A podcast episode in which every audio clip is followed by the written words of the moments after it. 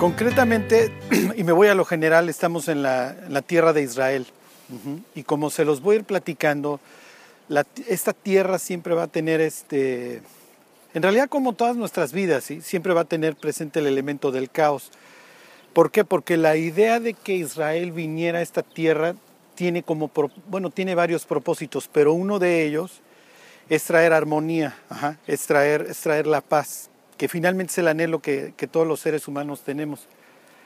Como, como hace rato decía Ronnie, en el concepto, eh, ¿cómo les diré?, hebreo, la idea es que nosotros somos socios de Dios. ¿Se acuerdan? Dios tiene esta, como esta política de, de delegación. O sea, yo no lo voy a hacer, tú tienes que hacer. O sea, tú puedes orar para que llueva, pero antes vas a tener que hacer, hacer los surcos en el campo, ¿no? Eh, hace rato comentaban que por qué Israel no tiene medios. Ajá. Acuérdense que el pueblo de Israel como tal se forma con una identidad nacional en Egipto. ¿sí? O sea, llegan 70 personas a Egipto y en Egipto ¿qué hay? En Egipto hay recursos. Ajá. En Egipto está el Nilo. Al oriente tendríamos el Tigris y el Éufrates. ¿sí? Entonces, Dios, ¿por qué me traes a esta tierra? Bueno, te traigo por varias razones. Número uno, estás en el ombligo del mundo. ¿ok? Al sur tienes África, tienes todo el oriente y al norte y al, occidente tienes Europa. Te voy a poner en el ombligo, te voy a poner en, en la encrucijada, número uno. Y número dos, te voy a llevar a un sitio en donde no tienes recursos para qué, ¿se acuerdan? Para que siempre tengas que depender de mí. En el instante que los que creemos en Dios empezamos a confiar en nuestros bienes o en nuestra habilidad, es cuando Dios tiene que intervenir y recordarnos que en realidad no somos nada. Porque ¿qué es vuestra vida? Pregunta la Biblia, ¿no? Ciertamente es niebla que se aparece por un poco de tiempo y luego se desvanece. ¿Ok? Entonces en esta tierra es a donde Dios va a llevar a cabo sus planes. Aquí va a ser uno de sus muchísimos que les voy a ir platicando, domicilios. ¿Ok? Aquí vive Dios, esta es mi tierra. ¿Ok? Eh, eso no, lo- no está cerca de aquí, pero bueno, en la parte oriental del país, David le dice, en una de las persecuciones de, Saúl, le dice, me estás corriendo de mi tierra. ¿Y de quién? ¿Se acuerdan? Y de mi Dios, porque los dioses estaban atados a las tierras. Esta es la tierra del Dios de Israel. En el norte es la tierra de los fenicios, ahí tienen a su dios Baal, para los asirios es su dios Asur, para los egipcios ellos tienen a Ra. Aquí vive Jehová. Aquí vive Dios, aquí vive... Ajá. Eh, cuando Ruth decide abandonar Moab para venir acá, le dice a su suegra, tu pueblo será mi pueblo y consecuentemente tu Dios será mi Dios. Cuando Namán se convierte al Dios de Israel, pues se lleva un pedazo de tierra. Entonces la idea aquí es que Dios muestre a través de su pueblo el orden y, su pueblo es un pueblo de, ¿se acuerdan? Sacerdotes, ¿ok? Entonces esa es la misión. Sucede que cuando Dios le dice a Abraham que en, en su simiente, ¿se acuerdan la palabra hebrea será? En su semilla, todas las naciones de la tierra serán benditas. Pues hay una persona con la que trae pleito y trae pleito de simiente, ¿se acuerdan? Con Satanás y es un pleito que trae cantado desde el paraíso. Va a haber conflicto, va a haber guerra entre tu simiente, le dice al, diablo, y la simiente de la mujer. Y obviamente cuando Dios le dice a Abraham que aquí se va a desarrollar el conflicto, sí, pues entonces el diablo también se moviliza, ¿ok? Y más o menos unos 13, 14 siglos antes de Cristo llegan unas personas que les dicen, las gentes del mar, que nosotros conoceríamos en la Biblia como los filisteos, y se establecen en toda la costa occidental. Cuando los israelitas llegan en la, en la conquista con Josué, la idea es correr a todas estas naciones. Estos no creen en mí y además ellos han estado jugando con esta genética, ¿se acuerdan? De Gad viene un gigante, ¿ok? Es natural que tú como hebreo, que conoces Génesis 3.15 y que en tu mentalidad tú tienes que luchar contra la simiente del diablo y la simiente del diablo implican todos estos gigantes, tú los tienes que exterminar. La palabra en hebreo sería gerem, ¿ok? Están destinados a la destrucción, tú no puedes convivir. Hace rato decía Ronnie algo del Génesis capítulo primero. Cada fruto, según, ¿se acuerdan? Su género. Entonces, ¿qué hace el diablo? ¿ok? Que bajen los ángeles, que se metan con las mujeres y hacemos un, tercer, género, ¿ok? Y entonces ahí tienes a Goliat. La idea era que la, el- la simiente de la mujer iba a pisar a la, la serpiente y le iba a herir en la cabeza. Cuando tiene la lucha David y Goliat, donde lo hiere, ¿se acuerdan? En la cabeza. Ok, la idea continúa la conquista, ¿ok? Y la conquista en todo el occidente fracasa. Y aquí es a donde me voy más a lo particular. El occidente para Israel, ajá, en toda la época desde los jueces, la monarquía, etcétera, es un dolor de cabeza. Y cantado vale doble, ¿se acuerdan? Dios le dice en la ley al pueblo de Israel, todas las naciones que tú dejes vivas van a ser literalmente espinos en tus ojos. Y eso fueron los filisteos para los israelitas. Piensen en su vida, cuáles son esas zonas que su vida todavía no han podido entregar y que literalmente les cuestan dolor y que no han podido conquistar. Porque la idea es que el israelita tiene que traer aquí la paz. Ok. Y finalmente me voy más a lo particular. Aquí atrás tienen el mar, ¿ok? Los judíos y el mar no se llevan para nada, ¿ok? Para los judíos el mar implica caos, ¿ok? El mar es incontrolable, ¿ok? Si tú le preguntaras a Isaías cómo son los impíos, los impíos son como el mar en tempestad que no puede estarse quieto y cuyas olas solamente arrojan fango y lodo. Digo, todos conocemos gentes así.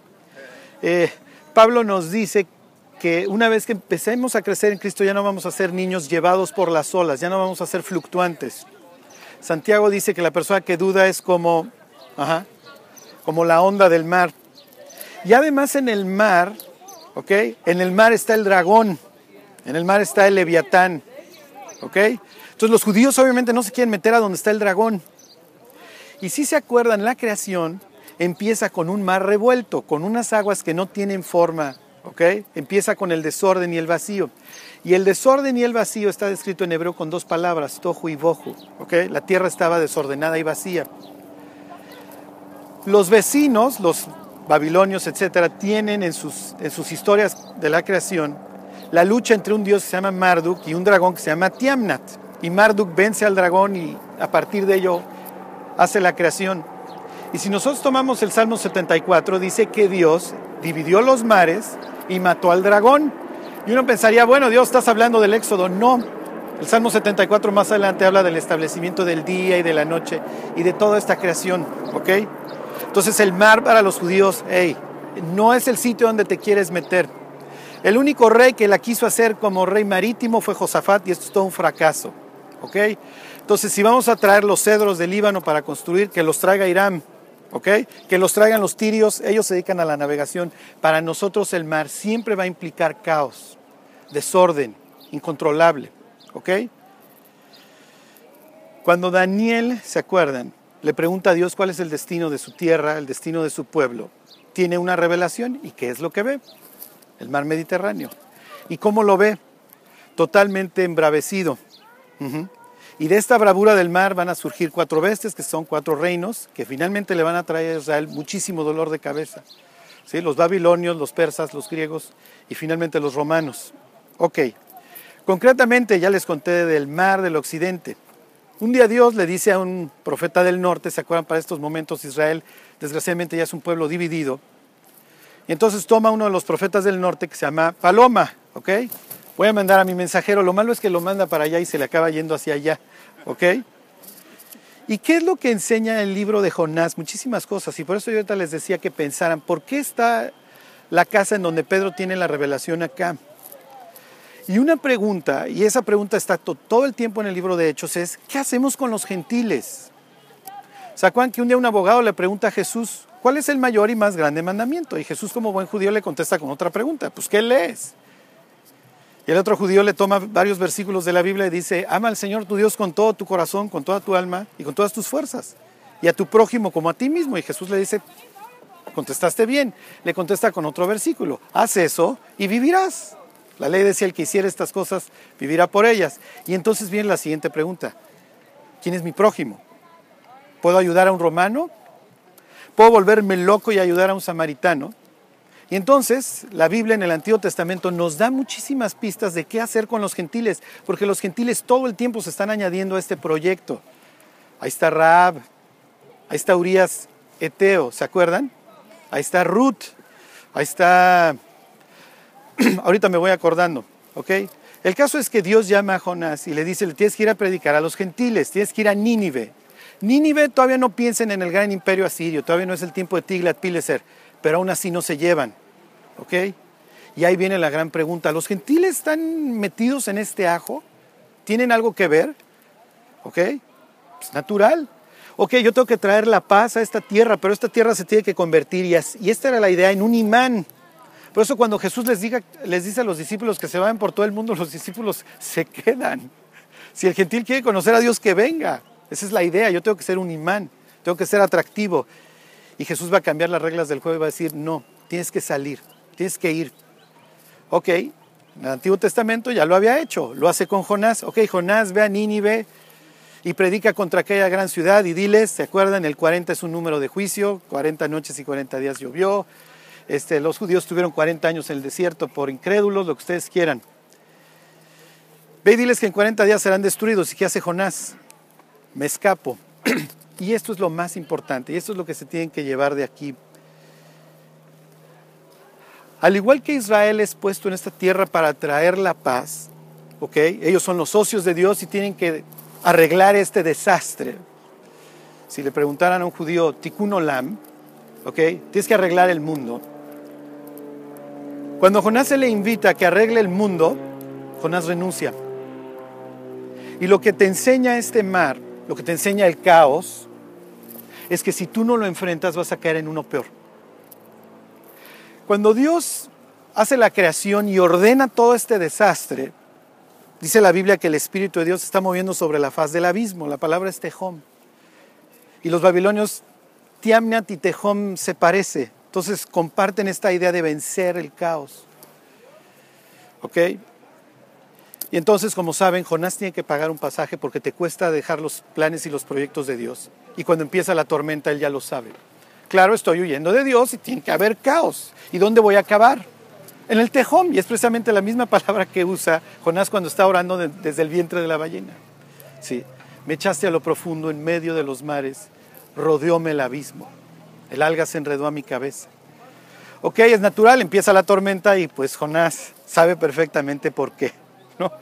Y entonces llegan los navegantes, lo más probable es que eran tirios, ¿ok? Oye, pues ruégale a tu Dios y pregúntale que por causa de quién vino la tormenta. Y Jonás, ni pregunten muchachos, soy yo, no busquen más, dijeran los gringos, search no more. Dice la Biblia que echan todavía sus suertes y Jonás está así como, dispa, ni lo hagan muchachos, soy yo. Soy hebreo y temo al Señor que hizo los cielos y la tierra. ¿ok? Mi Dios no tuvo que destruir un dragón para luego finalmente hacer una creación. Mi Dios la hizo. Mi Dios la ordenó. Mi Dios ordenó el caos que hoy ustedes están viendo. Pues yo lo estoy desordenando al no cumplir aquello para lo cual Dios me llamó. Lo echan al mar.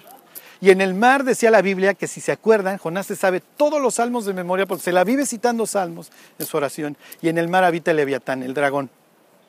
Ahora, Jonás sabe que se lo va a tragar un dragón. Pues no, se lo acaba tragando un pez. La, Biblia simplemente dice pez grande.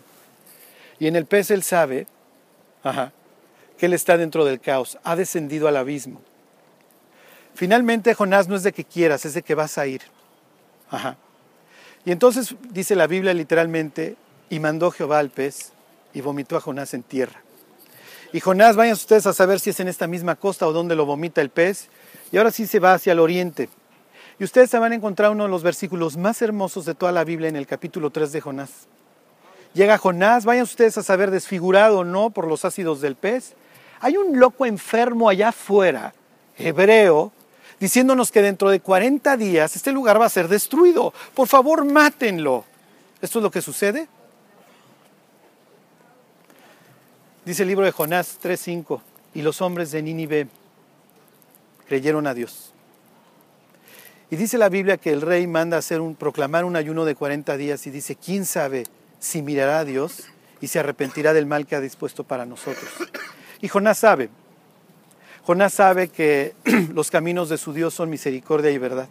Y Jonás sabe que si ellos se arrepienten, Dios los va a perdonar. Es el mensaje que proclamamos, ¿eh? Es lo que Dios le dice al ser humano. Si estás dispuesto a arrepentirte, yo estoy dispuesto a perdonarte y los hombres de Nínive creyeron a Dios. Piensen en el rey de Nínive. ¿Hace cuánto? ¿Cuándo perdí a mi esposa? ¿Cuándo dejé de amar a mis hijos? Y hoy todos están destinados a la destrucción por mi culpa. Yo soy el líder de este desastre. Y dice un salmo, el Salmo 65, que Dios calma la bravura del mar y el alboroto de las naciones. Y si tú eres Jonás y te sabes todos los salmos de memoria, cuando vas pasando por Nínive y vas viendo cómo los antros literalmente van cerrando, tú puedes decir, yo sé que Dios, porque ya lo viví, calma la bravura del mar. Cuando me echaron, esto se convirtió en una alberca.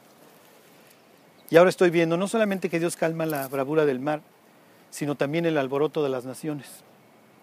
Ok, qué gran historia. Israel sigue, etcétera. Finalmente dice la Biblia que en el cumplimiento del tiempo Dios envía al Mesías. Llega en el peor momento, eso se los voy a contar en Cesarea. ¿eh? O sea, si fueras Dios, no quieres nacer bajo el dominio de Herodes en medio de un pueblo que está cada día más clamando porque ya no sabe qué bota es la que la está pisando hoy. Si son griegos, persas o romanos, ya no saben. Y obviamente está la esperanza de que finalmente Dios traiga la paz duradera. Ok, justo aquí se zarpa, o bueno, contrario a ir a evangelizar el mundo, nos, diríamos nosotros. ¿Por qué Pedro recibe la visión aquí? Pedro, ¿te acuerdas de Jonás? Los gentiles están dentro del proyecto, ¿eh? Los gentiles están dentro del proyecto. Obviamente Pedro en su vida probó un camarón, un puerco, lo que fuera. Por eso es que cuando le bajan el lienzo tres veces le dice a Dios que no. ¿Quién le dijo a Dios que no? Jonás. Obviamente Pedro no tienes que comer, ¿sí? Como dice la Biblia, el que come para el Señor come y el Señor y el que no come para el Señor no come. El que guarda el sábado para el Señor lo guarda y el que no lo guarda para el Señor no lo guarda. ¿Sí? Cuando Pedro va a casa de Cornelio, eso también se los voy a contar en Cesarea, esto va a provocar un desastre. ¿Por qué? Porque no sé qué hacer con los gentiles todavía. ¿Son o no son? Y si son, pues los tengo que convertir y les tengo que cambiar el nombre los tengo que circuncidar y los tengo que bañar. Vienen, vienen contaminados de sus ídolos. Y si se acuerdan, eso lo narra el capítulo 15. ¿Qué hacemos con los gentiles? Finalmente con lo que quiero que se queden es, si yo no estoy dispuesto a arreglar el caos, la parte que Dios me dio para que yo arregle, voy a caer en uno peor. Y voy a acabar igual que Jonás. Y cuando el mundo me pregunte por qué me está yendo como me está yendo, van a poder contestar, soy hebreo y temo al Señor que hizo los cielos y la tierra. Y lo que te van a preguntar es lo mismo que le preguntaron a Jonás. ¿Qué estás haciendo? ¿Por qué? ¿Por qué? Si tu Dios hizo los cielos y la tierra, estás huyendo de Él. Pero lo hacemos todos los días, ¿eh? Lo hacemos todos los días. Bueno, seguramente en Megiddo pues van a tener muchas preguntas, etcétera. Pues ahí es la zona, ¿no? Armagedón. Pero hay veces que nosotros leemos el Apocalipsis y no entiendo nada, ¿ok? ¿Se acuerdan del capítulo 13, del capítulo 13 del mar? Sube un dragón, ¿ok? Sube una bestia. Así empieza la historia. Finalmente la historia empieza con Dios arreglando el caos y las tinieblas. ¿Ok? Es natural que si el pleito empieza así, pues de la misma forma va a terminar. Es lo que le dice también Dios a Daniel en el capítulo 7. ¿Ok? Dios acaba destruyendo este dragón y esto se los voy a volver a contar allá en, en Capernaum porque también allá sucede una escena parecida. Cuando llegas al capítulo 21 del Apocalipsis dice que Dios crea cielos nuevos y tierra nueva en los cuales ya no había qué, ya no había mar. Y tú dices, ¿por qué ya no hay mar? Oye Dios, en serio, ¿a qué te refieres? ¿A que no hay mar? Ajá. Lo que Dios está diciendo, miren, más allá si hay mar o no hay mar, esto es realmente irrelevante. Ya no hay caos. Nunca, jamás te vas a tener que preocupar. Sí. El Antiguo Testamento no habla mucho de la vida eterna, ¿eh? Acuérdense, la vida eterna es algo que obtienes, no el día que te mueres sino el día que le declaras tu lealtad a Dios. Ese día empiezas a vivir. Yo he venido para que tengan vida y para que tengan en abundancia. Y mientras, mientras llego a lo que la Biblia diría en el libro de Daniel, la paz duradera, la paz eterna, mientras arregla el mundo. Mientras y predica. Ninguna palabra corrompida salga de vuestra boca. Al contrario, ¿cuál?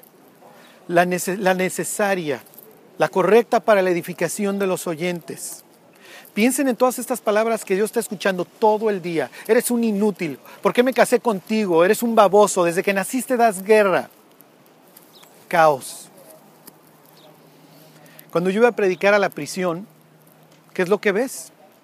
Los rostros, los tatuajes, las sentencias largas, los niños despidiéndose el domingo en la tarde de, sus papás, las familias divididas, la droga, los pleitos. Me acuerdo que de un domingo a otro una persona faltó porque la mataron a golpes. Es caos. Y te pregunta Dios, ¿qué vas a hacer? ¿Te vas a quedar viendo de brazos cruzados o vas a arreglar el caos? Porque Dios dice, yo puedo arreglar el bramido de las naciones ¿eh? y la braveza del mar. Y es lo que también van a ver en Galilea. Por eso es que Jesús no va a decir que Él es el Mesías, pero va a calmar el mar. Algo que las personas en ese instante están entendiendo. Sé lo que me estás diciendo a través de lo que estás haciendo. Y antes de que cantemos con Ronnie, me gustaría que oráramos y le dijéramos las palabras que no le quiso decir Jonás a Dios, Gineni, aquí estoy. Es lo que le dijo Abraham. Hace rato que veíamos el sacrificio de Abraham. Cuando Dios lo llama, le contesta a Abraham, aquí estoy. Los discípulos le contestaron a Jesús, Gineni, aquí estoy. ¿Alguien tiene que arreglar el mugrero? Nos tocó a nosotros. Un pueblo con pocos recursos, ¿eh? igual que el que se llegó a establecer acá. Te tengo que dar el sábado porque eres un esclavo, porque tú no sabes lo que es descansar. Te voy a dar un nuevo mes, es el que estamos empezando. Para ustedes este será el primero de los meses. Lo que antes tuviste, Israel, se llama existencia. Convertías el oxígeno en dióxido de carbono y hacías las ciudades de almacenamiento para Faraón. Hoy vas a tener vida. No solamente eso, vas a ser mi socio. Me van a hacer un pueblo de sacerdotes, van a arreglar el mundo. Y si no quieren ir, van a tener que ir pero en ballena. No tienes opción. Así que es más fácil decirle a Dios, aquí estoy. Y si hay que arreglar esto, lo arreglo. Bueno, Dios te queremos dar gracias por,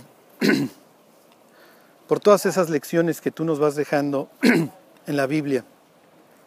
Te queremos Dios pedir por nosotros, por nuestras familias, Dios, para que tengamos esa disposición del corazón y podemos ver alrededor de nosotros a esos ninivitas volverse a ti, Señor. Esas personas que hoy no te conocen, pero que tú quieres que te conozcan, porque tú eres luz para todas las naciones. Te damos gracias, Dios, por habernos llamado. Y hoy te queremos decir, Dios, que sí, que aquí estamos, que queremos hacer tu trabajo, Dios, que queremos arreglar aquella parte del mundo, Dios, para la cual tú nos alcanzaste. Te lo agradecemos, Dios. En el nombre de Jesús. Amén.